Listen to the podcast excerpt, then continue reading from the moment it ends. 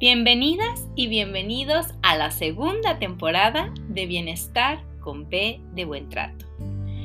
Gracias. Gracias por ser parte de este proyecto con el que busco ofrecerles un lugar de reflexión sobre nuestra propia historia de vida, reconociéndonos vulnerables, quizá un poco rotos, pero dispuestos a enmendarnos para poder vivir con plenitud nuestro ejercicio parental. Yo soy Traudy Ávila Schlotfeld, mamá de un pequeño, bióloga de profesión, doctora en ciencias con especialidad en neurobiología celular y molecular, diplomada en parentalidad, apego y desarrollo de la infancia, activista por la infancia y promotora de los buenos tratos en la infancia. Comenzamos. Listo. Bienvenidas y bienvenidos a este programa de las tres Bs, Bienestar con B de Buen Trato, este espacio que busca invitarles a la reflexión a través de la conversación con mis invitadas e invitados. ¿Y para qué esta reflexión? Pues para ir co-construyendo estas comunidades sensibles que sostengan eh, el ejercicio parental de cuidadoras y de cuidadores. Em, Vamos a, les voy a recordar y agradecerles más que recordar, agradecerles los comentarios que dejan en algunos episodios, cuando comentan en vivo, eh, ya, ya, tengo eh, por suerte aquí a la mano el celular y entonces les invito a que si tienen alguna duda, comentario, pueden escribirlo en el chat en vivo durante la transmisión y si cuando vuelvan a repetir el, episodio y hay algo que quieran comentar, por favor también comenten. Em, y gracias a las personas que se han suscrito al canal. Y para las personas a las que no les gusta ver las transmisiones o ver videos en YouTube, hay la versión en podcast. Em, está el, el podcast en Spotify, en Apple Podcast y en Google Podcast. Y creo que en algunos otros tres lugares más, pero no recuerdo muy bien. Pero bueno, estos, al parecer en el mundo de los podcasts, estos son como los, los más este, eh, importantes o los más grandes o los que más consultan, no sé cómo se diría en este mundo del podcasting. Y bueno, ahora sí, bienvenidas y bienvenidos sean todas y todos a este episodio, el número 48, eh, eh, que forma parte de la segunda temporada. Y eh, para este episodio tengo el honor y el placer de tener como invitada a la psicóloga Enara Amarillo. y con ella vamos a hablar sobre este tema que lleva como título Dejemos a los niños ser niños. Así que dejo de presentar esta esta cosita. Y ahora te doy la bienvenida, Nada. Muchísimas gracias por, por aceptar participar y por hacer un tiempo en esa agenda eh, para platicar, con, conversar e invitarnos a la reflexión. No, muchas gracias a ti por la invitación, por la presentación tan bonita.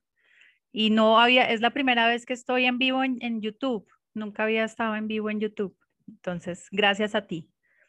Y no, pues que te cuento, como que les cuento de mí un poquito como para que me conozcan.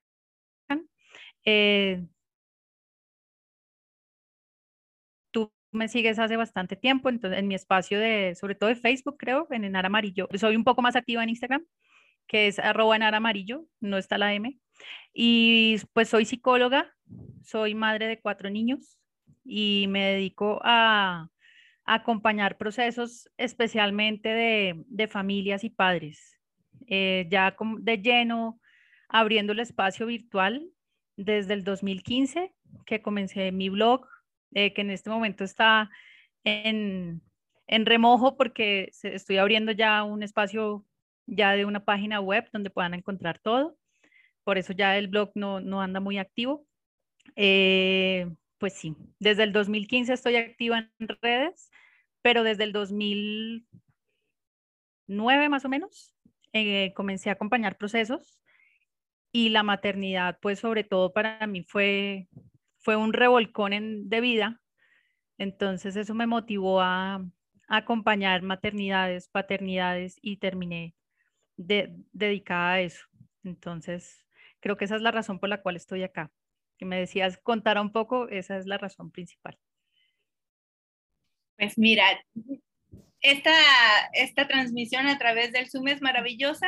Yo nunca he estado, creo, en, en YouTube, en mi canal en vivo, este, pero qué bueno que hayamos inaugurado tu, eh, tu primera vez de YouTube en, en Sí, no, nunca lo, o sea, yo paso los en vivos del Instagram al YouTube, pero así en vivo en, en YouTube jamás había estado en YouTube. Pues bueno, bienvenida. Muchas gracias. Y, y bueno, eh, yo sabía que tienes cuatro niños eh, y hay uno en particular que debió haber sido como este, esta vuelta que tú, que tú mencionas al, mm. al inicio de, de, tu presentación. Ciertamente yo te sigo, yo, Insta, yo redes sociales soy muy mala pero donde me siento menos mala es en Facebook, me queda más, entiendo mejor cómo funciona. Y así que sí, yo te sigo desde hace un buen rato en, en Facebook. pero entonces estás en Instagram como arroba enara amarillo. Enara amarillo, ahí sí tengo las dos A's pegadas. Ok. Y en Facebook como enara amarillo M. Enara amarillo M, sí. Y pronto tu página web. Va a ser así, enara amarillo M. O sea, voy a reactivar todo este año ya, pero todo en un solo sitio. Perfecto. Pues bueno, eh, vamos a hablar sobre eh, esto de dejar a los niños ser niños. Y pareciera algo como, como muy eh, bobo pedir que dejemos a los niños ser niños, pero la realidad es que históricamente les hemos robado la infancia a los niños y pese a todo este movimiento de los buenos tratos, a veces en sutileza se nos va dejarle de pasar la estafeta de adulto o de adultizar a nuestros hijos. ¿Cómo es eso, Nara? Es que como tú bien lo dices, históricamente, y creo que es muy reciente en la historia que venimos teniendo esta conciencia de que los niños son niños y que los niños no tienen un desarrollo ni cognitivo, ni emocional, ni sexual, ni físico para comprender ciertas cosas y responder a ciertas cosas que los adultos ya podemos hacer. Pero esto, digamos que en los años 50 y antes, los niños se, se les trataba casi como adultos. Entonces, por eso yo digo, es muy reciente en la historia. Hay un libro que lo explica muy bien, que se llama La infancia la edad sagrada, que es de Vania Rinchel. Y ella explica esto históricamente, en qué momento ya comenzamos a hacer conciencia de esto, de que los niños son, o sea, tienen otra, otro estatus dentro de, de los humanos que están recién llegados. Entonces, esto de dejar a los niños ser niños creo que, que es muy, es susceptible de malas interpretaciones. A mí por lo general me preguntan, Tú dices mucho que dejemos a los niños ser niños, pero ¿y los límites? Pero es que dejar a los niños no es dejarlos tirados a, su suerte. O sea, es saber que, la infancia está hecha para ciertas cosas y para ciertas cosas no. Hay cosas en las que nos podemos poner de acuerdo, como en el desarrollo, como que hay cosas que tú no le puedes pedir a un niño de cinco, pero le puedes pedir a un niño de siete. O sea, es, son unos, unas bases que si las conocemos, que ni siquiera para eso hay que estudiar, o sea, es también de sentido común, que los niños no responden a ciertas cosas que nosotros ya como adultos podemos hacer por nosotros mismos. Pero como dices tú, que esa palabra me parece clave, históricamente se ha hecho distinto. Entonces es una cuestión de generaciones también, de generación en generación, venir aprendiendo y cultivar la siguiente generación, porque yo creo que lo que estamos haciendo ahorita vamos a recoger los frutos. Yo optimista lo veo a dos generaciones, porque ya en la siguiente generación, o sea, nuestros hijos son diferentes a nosotros. Y, y, somos muchos los que estamos cultivando como esta necesidad de, de, venga, eduquémonos un poquito, hagámoslo diferente, pero no quiere decir que estamos desechando todo lo anterior, sino que son ciertas cosas que en formas no, ya no van más porque también los, ellos son pequeños y no aguantan tanto. O sea, nosotros aguantamos, pero ellos ya no. Entonces, sí, yo creo que por ahí para nuestros nietos, bisnietos ya estaremos hablando de otra cosa. Ojalá, yo, yo, yo espero que, digo, bueno, a mi hijo no le tocará, yo también creo que por ahí de la segunda generación con suerte, este, pero bueno, siempre hay que empezar en algún momento y, claro. Y mejor que sea ahora y que ah, Mm. ojalá ya la segunda le toque, pero si no será en la tercera. Y dices algo que aquí anoté, sentido común, pero yo creo que también hay que ir construyendo ese sentido común porque por sentido común los niños se dejan aislados, los niños que lloren, que no consigan sus, am, estas, cubrir sus necesidades básicas, emocionales, físicas, fisiológicas, ¿no? Eh, este sentido común lo tenemos, yo a veces digo, eh, un poco atarantado, Sí, total. Entonces, Mm. calculo que junto con esto, eh, el sentido común es un asunto que hay que construir a través de esta visión de el buen trato, ¿cierto? Y es que es verdad lo que tú dices, y es la frase popular, ¿no? El sentido común es el sentido más, ¿cómo es? El más perdido de todos, o es el menos común de todos, mentiras. Entonces, pues es que si nosotros nos vamos de alguna manera cultivando la... Es que yo pienso que, que cuando hablamos de una, una palabra tan compleja como la introspección, que suena compleja, que si yo siempre digo es que la introspección es de toda la vida, y hay gente que se coge la cabeza y dice, pero yo cómo me la voy a pasar en introspección toda la vida. Es que no es tan complejo. Es que si tú, si tú puedes ir revisando lo que haces, el simple hecho que tú sepas qué sientes, eso ya es introspección. Para eso no, no hay que ser sofisticado. Entonces, si uno puede ir haciendo eso, ir como, como tomando cosas de la vida cotidiana, es que son, eso es de la vida cotidiana. De pronto el sentido común se hace cotidiano. Y ahí nosotros podemos saber que si tú no dejas un bebé llorando a su suerte hasta que se calme, porque no tiene sentido, porque él no habla, porque no se puede parar, porque no te puede llamar, o sea, es, es algo que ya cuando, cuando uno empieza a conectar esos cables, dice, no tengo corazón para dejarlo tirado llorando. Pero si tú desconectas eso, pues lo más normal va a ser hace- hacer como siempre se ha hecho. Entonces, hay mujeres que están embarazadas, por ejemplo, y hombres también, porque también pasa con los papás, que dicen, yo no puedo creer que a mí me estén diciendo que vaya a dejar a mi hijo llorando. Yo no soy capaz de eso y el bebé no ha nacido todavía. O sea, ya ese cable, hay algo en el embarazo que está conectando ese cable. Entonces, eso, o sea, si nosotros podemos ir como, sí, eso es como son co- conexiones perdidas. Si vamos conectando una cosa con la otra, la siguiente nos va a parecer más, va a tener sentido y así sucesivamente. Yo por eso digo dos generaciones, le pongo yo, de recuperar más cosas. Sí, de ir reconectando esos cables que nos permitan eh, hacer cada vez más común el sentido común, Mm. ¿cierto? Y ahora sí, eh, ¿cómo es que les podemos dejar a nuestros hijos ser niños o a, a nuestros niños y niñas ser niñas y niños? ¿Cómo Es que si, si tú lo ves, dejar ser niños es muy individual y al mismo tiempo hay cosas en las que nos, ponemos, los, nos podemos poner de acuerdo. Por ejemplo, a un niño de, a un niño pequeño, pues no se puede poner a trabajar a un niño pequeño, porque el niño pequeño no tiene cómo responder a eso, si sepa sumar, sepa restar, multiplicar, pues un niño a menos de que tenga la necesidad por el contexto donde viva, no, o sea, no está preparado para eso. Un niño no te puede responder a necesidades emocionales que tú tengas. Ejemplo, no puede escucharte tus problemas, porque, él, o sea, por más tierno que sea el niño, por más empático, coger a un niño de, consejero y de, sí, de paño de lágrimas, pues no puede hacer eso. O sea, de pronto mucha de la gente que me está escuchando dice, sí, es verdad, pero, pero hay gente que lo hace. Y eso no se hace, pero uno no se da cuenta en qué momento lo hace. O sea, el adulto tampoco lo hace porque sea un, una persona malvada, sino porque así ha sido.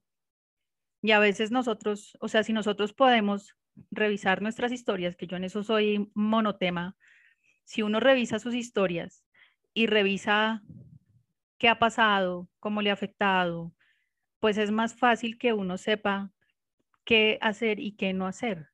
Y ahí es donde digo, es algo donde nos podemos poner de acuerdo en que cada uno tiene una historia y que si la trabajas individualmente, puedes saber qué, puedes hacer y qué no. Y, si muchos trabajamos una historia, pues nos podemos poner de acuerdo en qué debemos hacer y qué no.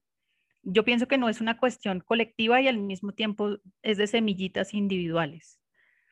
Entonces, si, si nosotros trabajamos esa, esa, esos, sobre todo los lugares oscuros, es que una cosa es saber qué me pasó y otra cosa es meterme allá o cómo me está afectando ese, e, eso que me pasó en ese momento o cómo me he sentido toda la vida y yo no me he dado cuenta o cómo han sido mis vínculos y yo jamás los he tocado, sino hasta que me pasa algo en el presente y, y como que se me revoluciona la vida. Por eso yo insisto en que las maternidades y las paternidades son ese momento donde sale todo y uno no sabe de qué forma ni qué es lo que le está pasando. Si uno deja que la crisis lo lleve, o sea, no es que la crisis pues lo lleve a uno en caos, no, sino que uno se permita vivir esas crisis, lo más posible es que encuentre respuesta. Entonces, por eso es tan importante la historia y trabajar la historia, porque históricamente traemos la maleta llena. Entonces, si uno, si uno trabaja eso, sabe qué se lleva y qué no. Entonces, es básicamente eso. Y está íntimamente conectado con lo que nos dijiste antes de esta, esta última eh, reflexión que nos compartes, eh, referente a la introspección. Es, es mm. esto que creemos y se escucha complejo, pero que al hacerlo de manera cotidiana se vuelve cada vez mm, como más integrado a nuestro proceso eh, de adulto eh, en crianza, ¿no? Y yo, por ejemplo, pienso, eh, cuando leo este tipo, cuando leo, por ejemplo, este último posteo del que creo que es del 6 de enero, del Día de Reyes, de esta, esta adulación que le hacemos a los padres porque tienen hijos de seis años que son muy maduros, ¿no?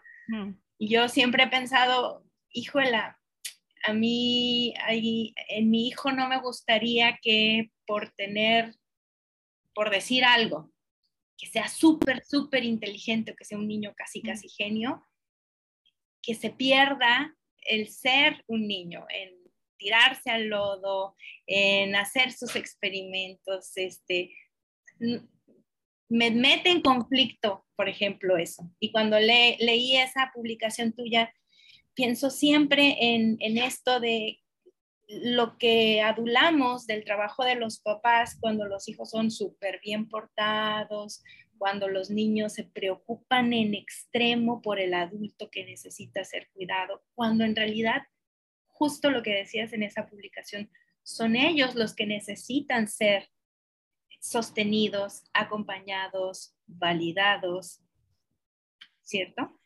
Es que, y, ahí en esa, en esa publicación me, me decían, pero no podemos perder de vista que sean empáticos.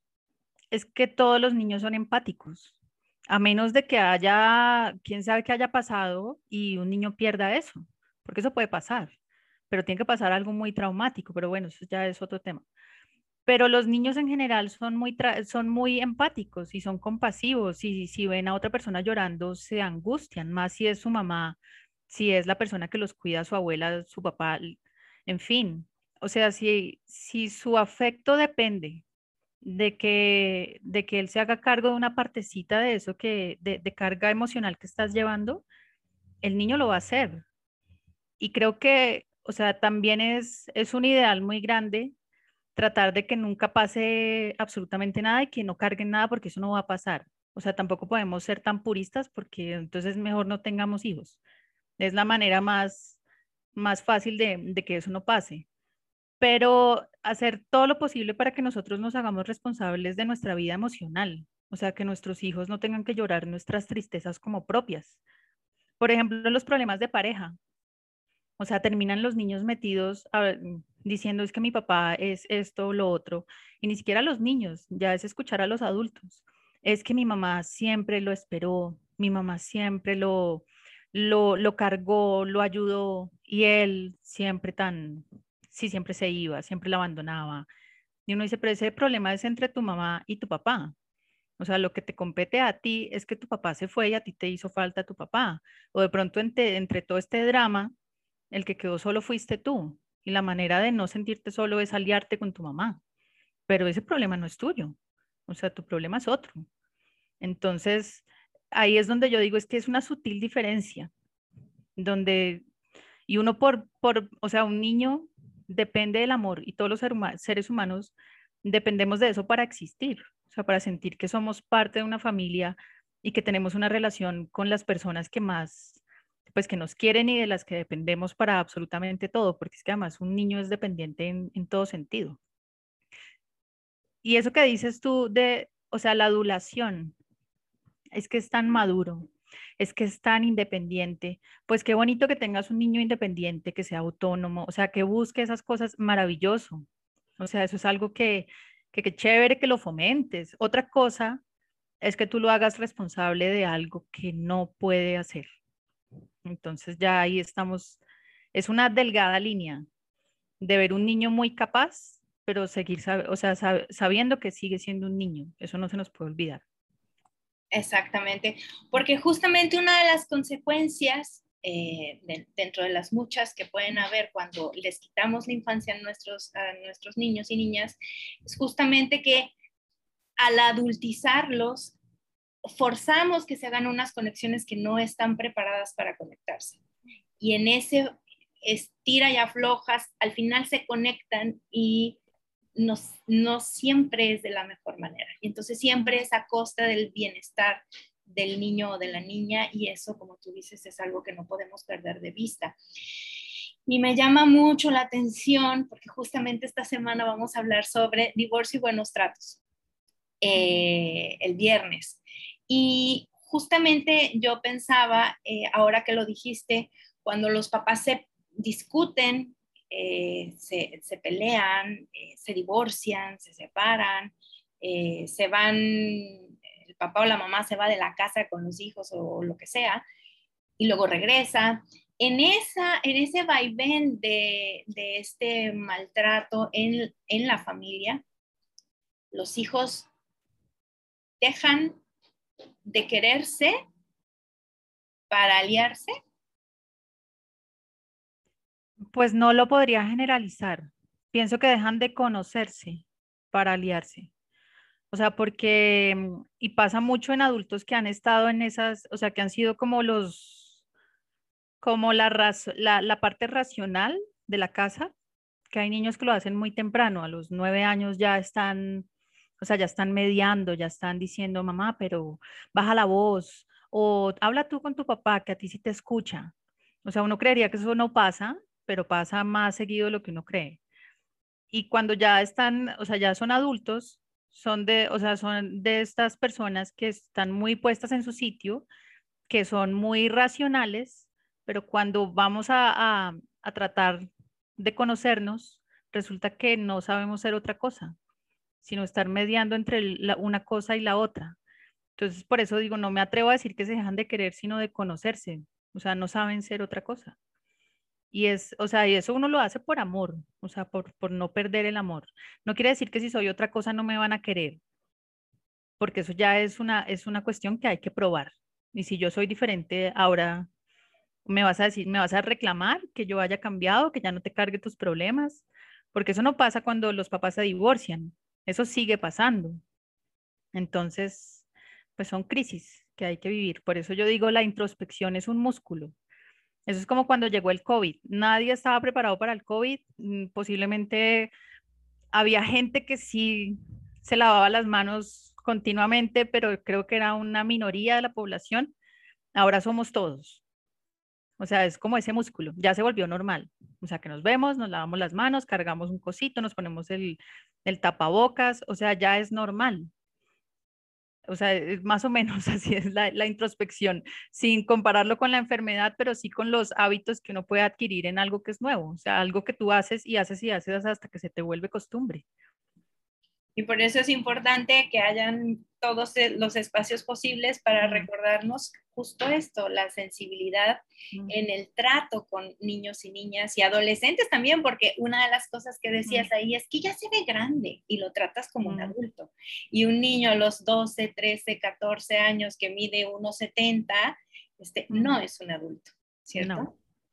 Es que mira que, y eso pasa mucho en Navidad, que a los niños ya los ven grandes, ¿no? Tienen 10, 11 años y, dicen, pues me regalaron ropa, pero yo quería juguetes, pero ya no lo puede pedir, ya está grande. Sí, pero tú puedes pedir un juguete, hasta los adultos pedimos juguetes para nosotros, o sea, no juguetes, juguetes otro tipo de juguetes. Pero ¿por qué? O sea, es la, la pregunta es ¿por qué? Y ya no lo puedo pedir. O sea, es que el punto no es tanto que, se, que no se lo den, sino perder la, la capacidad de pedirlo. O sea, ya ahí es donde pienso yo que está el, punto. Cierto. Ya eh, algo va pasando en, el discurso, en este, en esta eh, voy y vengo de mensajes que los hijos incluso ya se ponen en, ya es que quisiera esto, pero ya no lo puedo pedir, ¿cierto? triste, porque todavía les falta mucho para ser acompañados. Pero mira qué pasa también en adultos. O sea, ya eh, están, están grandes y dicen, pero es que yo no quiero hablar con mi mamá o hablar con mi papá porque es que lo voy a hacer sentir mal. O ya para qué, si eso ya pasó. Pero cuando uno va a ver eso sigue pasando. Y no es que te vas a enganchar en una pelea con tus papás porque ya estás grande, pero es el simple hecho de, de, de, que lo pienses y ni siquiera sea posible porque te llenas de culpa. O sea, eso no es de ahorita. Eso ya, o sea, tú perdiste esa capacidad de, de expresar porque sabes que tu mensaje de alguna manera no llega. Y eso ahí, o sea, ese es el trabajo, pienso yo. Exacto. Entonces, como tú dices, la introspección es un músculo y por eso el sentido común no es tan común mm. como, como, como debiera ser. Y, y, la idea es que con este mensaje, con, con, esta, con este tema de dejar a los niños ser, uno, algo que no había yo considerado, pero que si te lo escribieron en la publicación, es, no si los niños para ser necesitan un espacio delimitado, un entorno seguro, esa seguridad del cuidador y del entorno. Y eso significa límites y también significa normas, ¿cierto? Y entonces dejar a los niños ser es dejar a estos niños en este contexto con una persona, un adulto cuidador, sensible, empático, etcétera, eh, bien tratante en términos generales, eh, y de entre, en, en, el marco este de seguridad de los límites, para que entonces sí los niños puedan ser lo que ellos quieran ser. Por ejemplo, si un... Y este tema también me gusta como para decir, dejemos a los niños jugar con cosas de color rosa, dejemos a las niñas ser este, entrenadora de, no sé, o ser científicas, o ser astronautas, o ser matemáticas, o ser físicas, porque los niños son científicos. Yo lo veo en, mis vecinitos y en mi hijo, eh, y tienen todas las habilidades de científicos. Pues mira que esto de, o sea, ya que traes el tema de los colores y eso, digamos que eso, o sea, pues es que eso son cosas, o sea, es como la tecnología. Tú puedes usar la tecnología para hacer esto, estas maravillas como tener un en vivo, armar un canal y, y dar información que le ayude a mucha gente, como tú puedes usar la tecnología para hacer otras cosas que no sirven para nada o que o para conectar o para ir a vender cosas que no son legales, en fin, o sea, la tecnología es un elemento, el, que le da, vida es el ser humano, el quien lo usa. Entonces, esto de, del género me parece muy importante en este momento porque creo que también estamos cayendo en el otro lado, que se vuelve también un estereotipo. O sea, como entonces ahora las niñas súper empoderadas y los niños súper maternales. Yo digo, pues sí y no, porque los niños también son niños y hay un instinto que se les despierta a los papás, que es muy diferente al que se les despierta a las mamás cuando tienen un hijo. Entonces, esa, esa complementariedad es muy importante para poder criar un hijo. Y si hay algo que enseña a un hijo a, aprender cómo es que se trata a una mujer o cómo se trata a un hombre, fíjense cómo se tratan en casa. O sea, cuando uno tiene una mujer o unas mujeres de casa que son las dueñas de la casa, que eso, digamos que eso sí es una realidad y es que la mamá es muy eje del hogar, no porque limpie o porque cocine, sino porque es que de la mamá, de la mano de la mamá viene la contención del hogar, pero el que finalmente le pone el, el, como el mástil para que la cosa también funcione es el, es el hombre. O sea, la, una cosa necesita la otra. Pero si, si nosotras tenemos unas mujeres muy empoderadas y hombres muy, ¿cómo decirlo? Hombres que se acomodan mucho y terminan siendo como, voy a decirlo sin, sin anestesia, como llaveros de las mujeres, vamos a tener, vamos a generar rencores de, desde muy niños, porque así nos vamos a tratar. Ah, entonces yo tengo que, ah, entonces si yo, si yo crezco y me hago hombre, ¿qué, qué pasa? O sea, si yo quiero hacer mi vida y quiero ser independiente y no quiero vivir al lado de las mujeres, orbitando a las mujeres, ¿voy a ser un hombre malo? O sea, es la pregunta, ¿no? Entonces mejor no crezco, mejor me quedo aquí. Y las mujeres igual. Y si yo quiero ser una mujer que le entrega el corazón a un hombre, entonces voy a ser una sumisa, ¿cómo así? Entonces, terminamos es, en unas peleas de género que no, que no tienen sentido.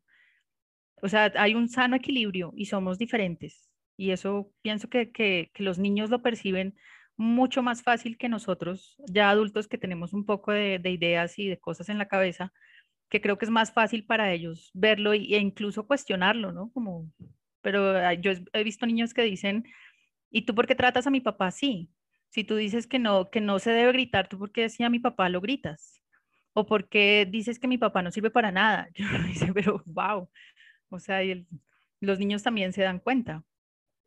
Entonces sí, pienso yo eso. Yo ahorita anoté justo, me vino a la mente una frase eh, de Álvaro Payamares que decía, eh, si quieres un manual para criar a tu hijo, ve el rostro de tu, del tuyo, del que tienes ahí. Y es muy cierto, porque yo uno siempre trata y no es, eh, no es, no es un consejo, más bien es no lo hagan en casa. uno siempre tiende a buscar la perfección, en mi caso, yo trato de eliminar eso de mi vida, pero en, buscar esa perfección se, me va el bienestar. Mm. Entonces me, me gusta mucho esta frase porque es muy cierto. Mi hijo es el primero que me dice, mamá, ¿estás molesta? Es que estás levantando, tu voz es más fuerte. Y digo, chin, es cierto, ¿no? Y, me sirve como calibra, como, se me fue la palabra, pero bueno, como, como un sensor, como un termómetro.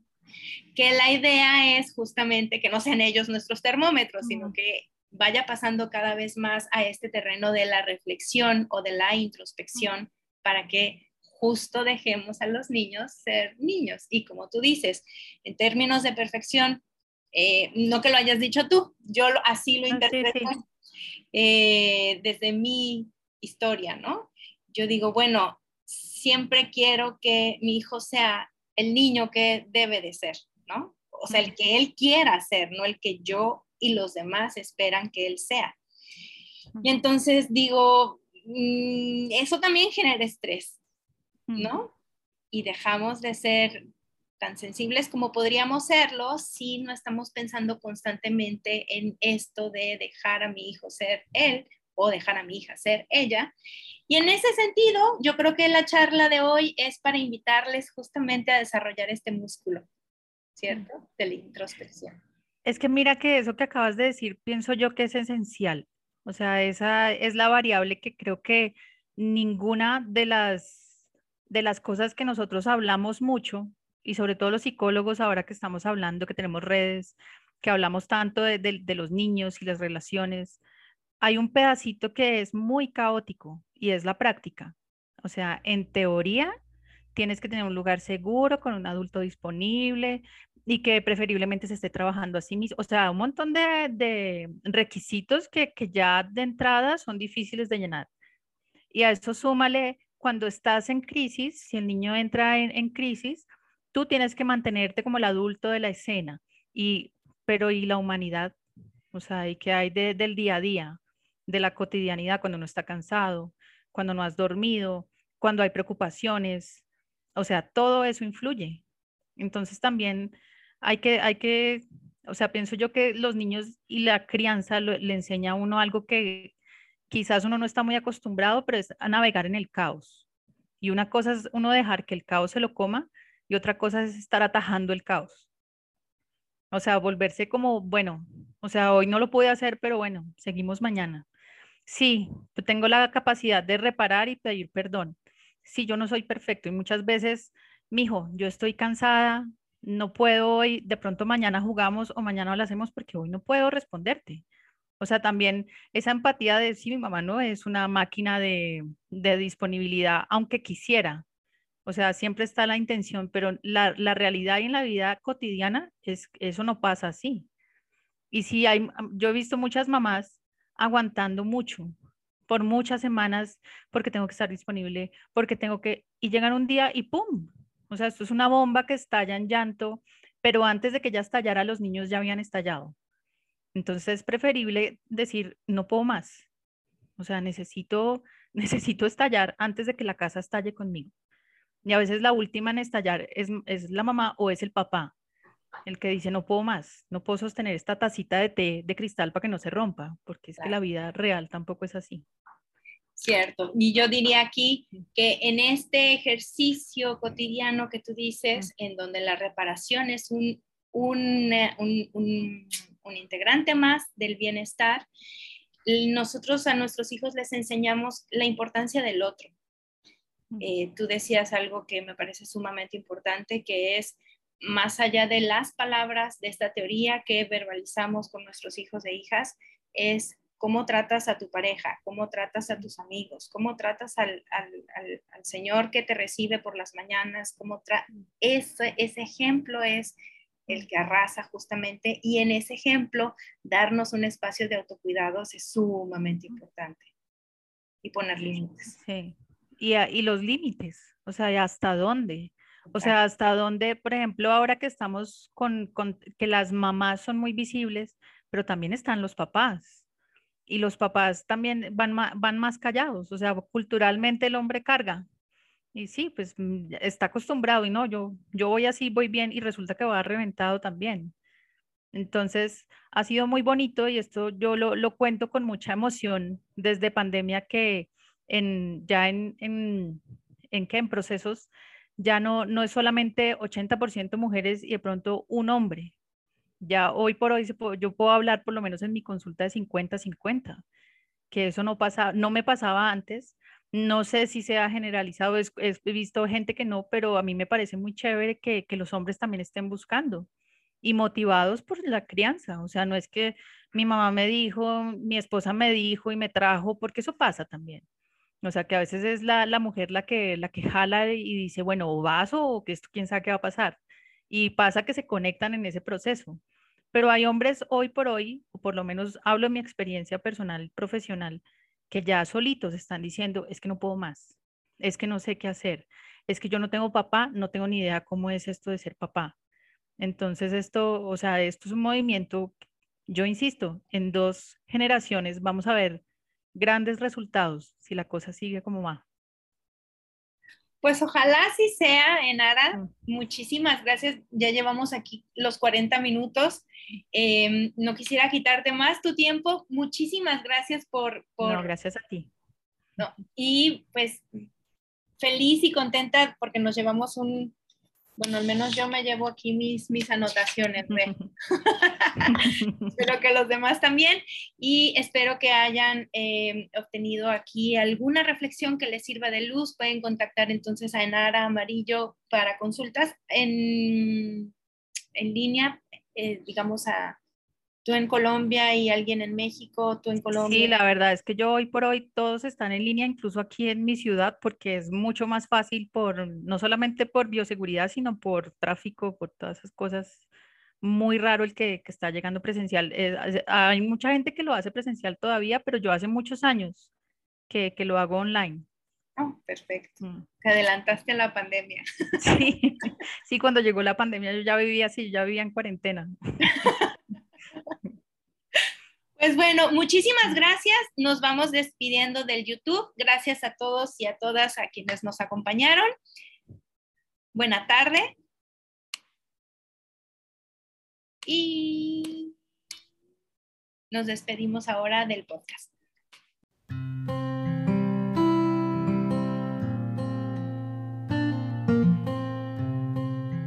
Gracias por acompañarme en esta nueva emisión de Bienestar con B de Buen Trato. Les espero en el próximo episodio.